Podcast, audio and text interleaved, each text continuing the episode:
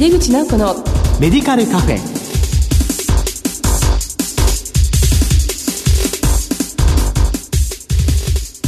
こんばんは帝京平成大学薬学部の井出口直子です。井出口直子のメディカルカフェ。この番組は医療を取り巻く人々が集い語らい情報発信をする場です。今月は医療ビッグデータの分析と活用について特集していきます。情報の電子化が進んでいます技術の発展とともに大量のデータをどう生かしていくかが問われるようになりました。医療や薬学の分野でもビッグデータと呼ばれる大規模データベースの活用に大きな期待が寄せられています。これから専門家にお話を伺いたいと思います。どうぞお楽しみに。井出口直子のメディカルカフェ。この番組は手羽製薬の提供でお送りします。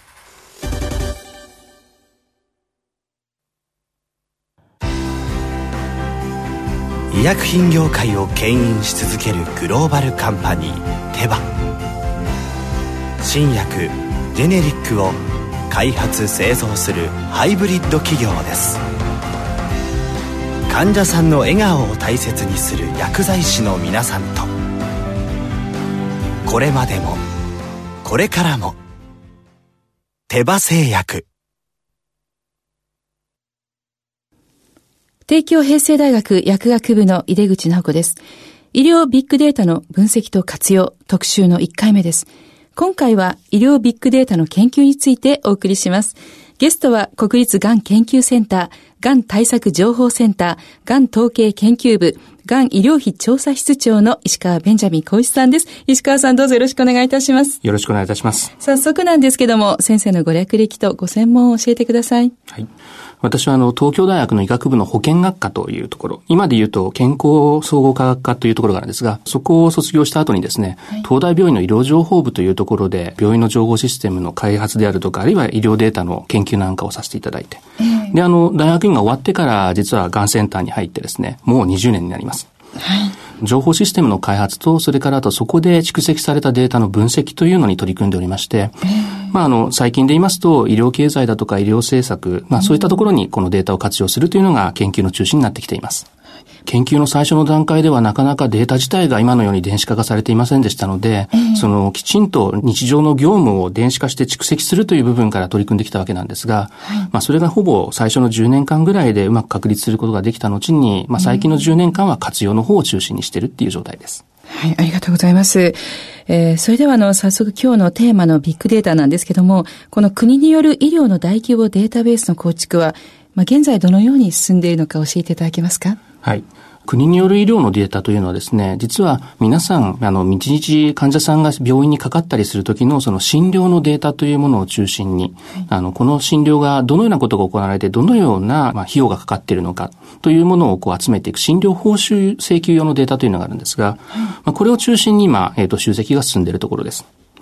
まあ、皆さんもご存知の通り、高齢者が増えて、医療が増えることによって今、医療費自体が非常に高くかかるということでですね、えー、まあそうした日常の診療のところから出てくるデータというものを活用してですね、医療をきちんと確保する。かつ、経済的にもうまくその管理ができるようにするということで、まあ国はあの医療の大規模データベースの構築を進めています。はい、データ自体は、請求データを使って、まあこう集めて分析ということがメインという。そうですね。はい、まあ、請求をする範囲でこうデータをすることになりますので、うん、とても細かい、例えば患者さんの個別の検査値みたいなもの、そうしたものは入ってきていませんけれども、はい、どこの病院で何月何日に、どの患者さんにどのような診療行為が行われたのか、あるいは薬剤が投与されたのか、こうしたものが、えっ、と、把握できるようになってきているっていうのが、今の国の、えっ、と、データ規模データベースの実態です。まあ、それを、じゃあどう分析と生かすかということが大事なのかということですよね。で、先生が関わる医療ビッグデータに関するご研究について教えていただけますか？はい。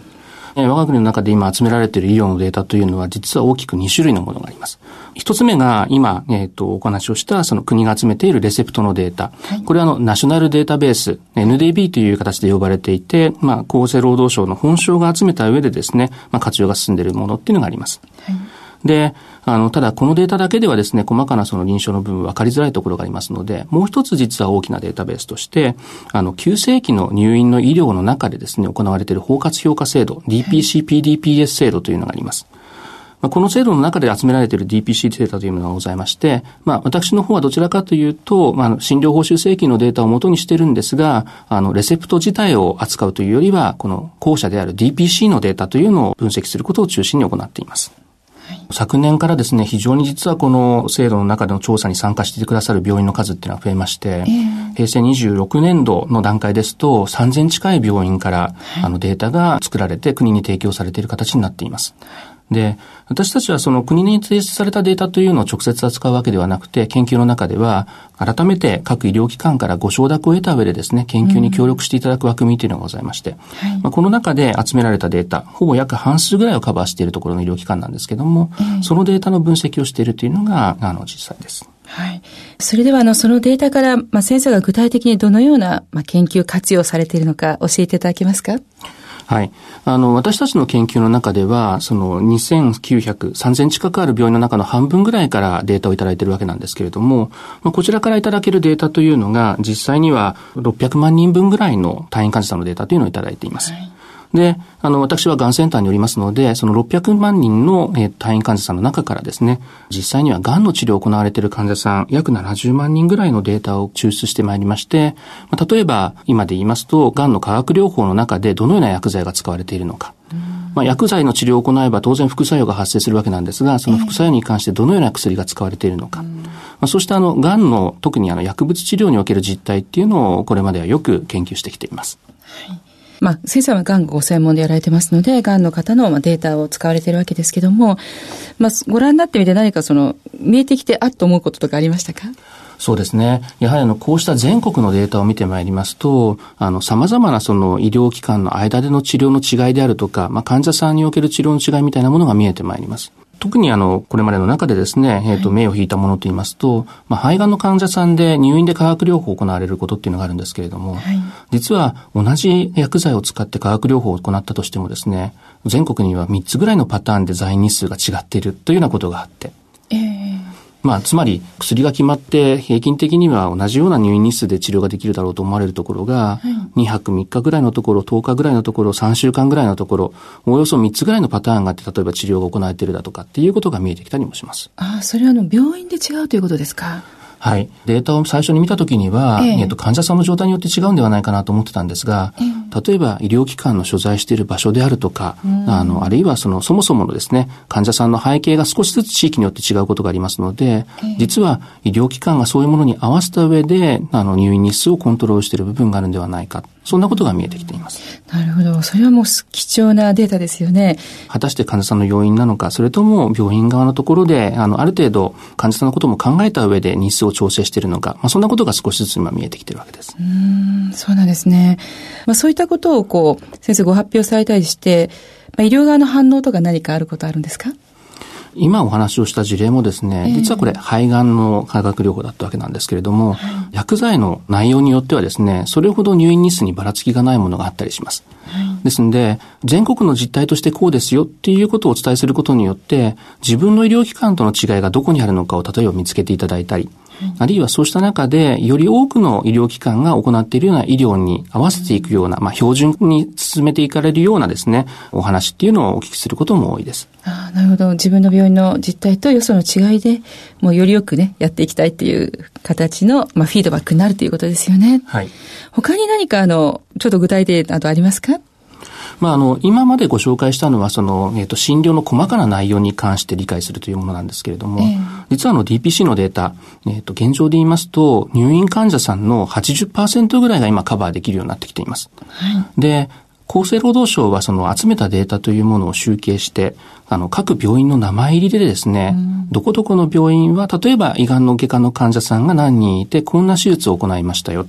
で、それが、あの、年間で何人、かつ、あの、平均的な入院期間が何日でしたというものが実は今、オープンデータとして公開されるようになってきています。このオープンデータを活用することによってですね、細かな診療の内容というよりは、全国の中で、どこでどんな医療が受けられるのか、そういうことをですね、あの、分析することもできるようになってきています。ああ、それはあの、患者さん、利用者側が見ることができるものなんでしょうか？厚生労働省自体が公開しているデータというのは、あくまでもデータを集計した表に過ぎませんので、あの、それをすなわち患者様、あるいは医療機関の方々がご覧になってですね、パッと見て分かるかっていうとなかなかそれは難しいものがあるかもしれません。ただ、あの、こうしたデータをですね、私が行っている研究班の中では、うん、えっ、と、整理をした上で、うん、えっ、と、インターネット上でご覧いただけるようなサービスというのも、あの、提供しているところです。あ、それを見たいなって思った方は、どちらを言えばよろしいでしたっけ？はい。ラジオなので、なかなかそのアドレスっていうのをお伝えすることは難しいんですが、はい、えっ、と、私、石川っていうところの、はい、えっ、と、高一ベンジャミン石川なので、KB 石川というのと、はい、それからあと、タブローというソフトを使っているので、タブロー、TAB、LE、au。えっ、ー、と、この二つをですね、えっ、ー、と、検索のキーワードに入れていただければ、おそらくかなり上の方で、えっ、ー、と、私が提供している、えっ、と、情報サービスっていうのが出てくるだろうと思います。ありがとうございます。まあ、ぜひ、あの、それを見ていただけたらというふうに思います。ホームページの方に、それを載せさせていただいても大丈夫ですかね。そうですね。はい。はい、ありがとうございます。データってどういうふうに見るか、どういうふうに使うかっていうので、使う方のセンスっていうのがいるのかななんて思ってるんですけども、まあ、ご自身でこう思われるこの研究の楽しさとかそういうのは何ですか？まあ一番私が感じる楽しさっていうのはやはり今までは見えていなかったこと、えー、自分の目が届く範囲だけではわからないことというのがデータを介して理解することができますので、うん、それがまず一番面白いということはあります。うん。ただ、このデータ自体、自分が発見した見つけたことというのを実は人に伝えるのもとても重要でして、えー、先ほどご紹介をしたような、例えばインターネットのページを通じてであるとか、うん、あるいはこうしたデータを活用して、現在はその地域医療構想というものを今、あの各都道府県が策定を進めていらっしゃるんですけれども、はい、まあそうした中でどのように活用していただけるのかみたいなことをまとめた上でですね、お伝えしていくっていうのは、あの、私としてはとてもやりがいがあることになっています。地域医療構想というのはもう少し言うとどのようなものですか？はい。地域医療構想というのは昨年の医療法改正に関連して、うん、えっ、と、今年の4月から各都道府県ごとに定めなければいけないものなんですけれども、これは何かというと、2025年、今から10年先に、あるべき医療の姿はこういうものなんだ。2025年におけるあるべき医療提供体制の姿として、どれぐらいの病床を整備しておいたらいいのか。それを決めていくのが、えっ、と、地域医療構想になります。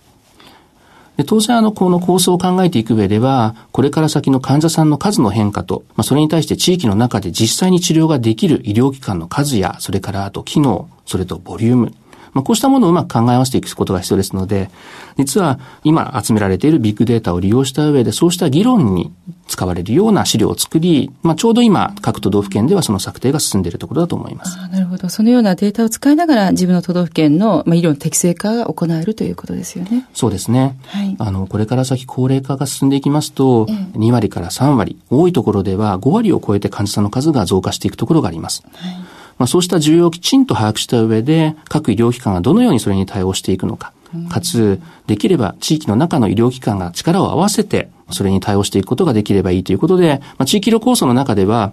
目標を定めるのと同時にですね、それに向かって地域の中の医療機関が協力して進めていくことができるような枠組みっていうのが強く強調されています。なるほど。そうすると、まあ、先生が扱っている全国的なデータのもあって、そして、まあ、地域のデータがあって、それが両方見えることによって、まあ、その地域ならでの戦略っていうのが立てていけるという、そのまあ元となるようなデータだということですかね。そうですね。まあ、こうしたですね、医療のビッグデータのところが活用が進んでくると、まず今行われているのは何ができているのか、どれぐらいのお金がかかっているのかということですけれども、まあ、ぜひともこれから先はより細かい患者さんの背景であるとか、臨床の情報をこう付け足していった上で、どのような医療技術が効果があるのか、あるいは新しいことを試したときにどのようなことが起こるのか、まあ、そうした医学自体の進歩に関わるような研究というのも必要になってくるだろうというふうに思います。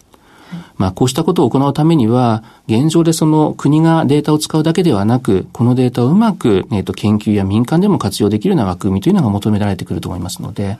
まあ、インフラとして今整ってきているデータを今後どのようなところで活用していくのか、はいまあ、そうした事例が増えてくることっていうのがですね、非常に期待されていると思います。そうですね。あの、今、マイナンバー制度が始まりましたけども、まあ、医療についてのそのマイナンバー的な仕組みっていうのは、今どのぐらい進んでいるんでしょうか？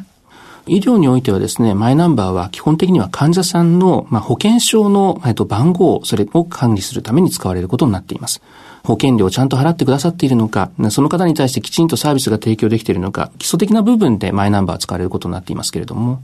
通常の診療業務の中ではこのマイナンバーを活用することはできません。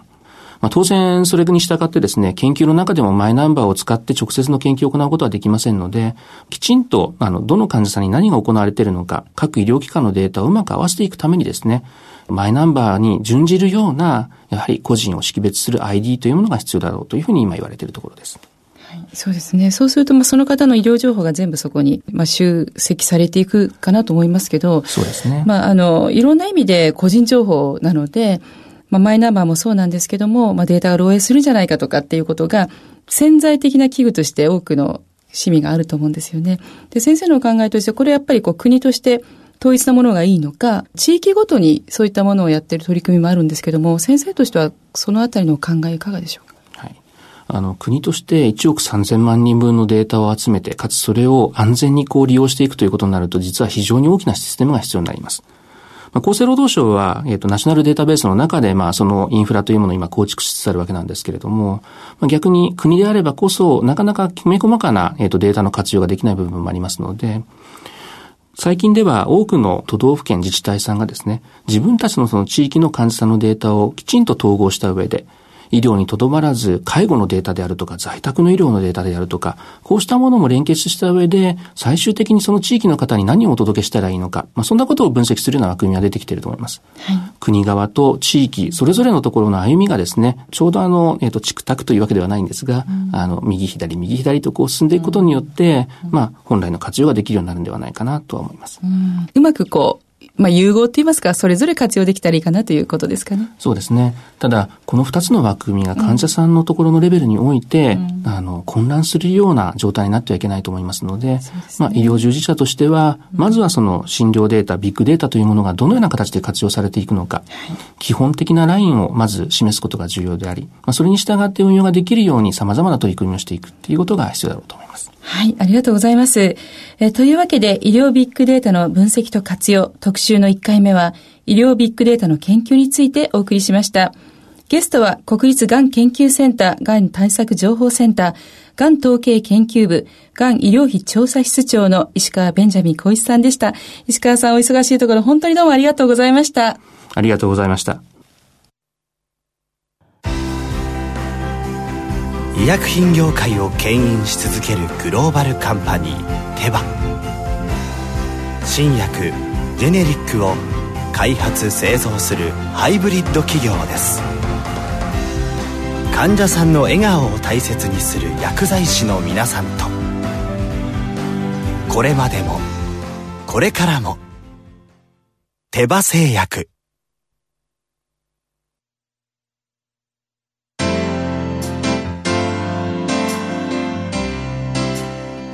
口直子のメディカルカフェいかがでしたでしょうか？石川ベンジャミン先生の話とても分かりやすかったですよね。ビッグデータの集積と分析によってこれまで見えてこなかったいつどこでどんな診療がされているかエビデンスベースで明らかになりますね。地域医療構想での活用やマイナンバー制度との関係なども今回の話でクリアになったと思います。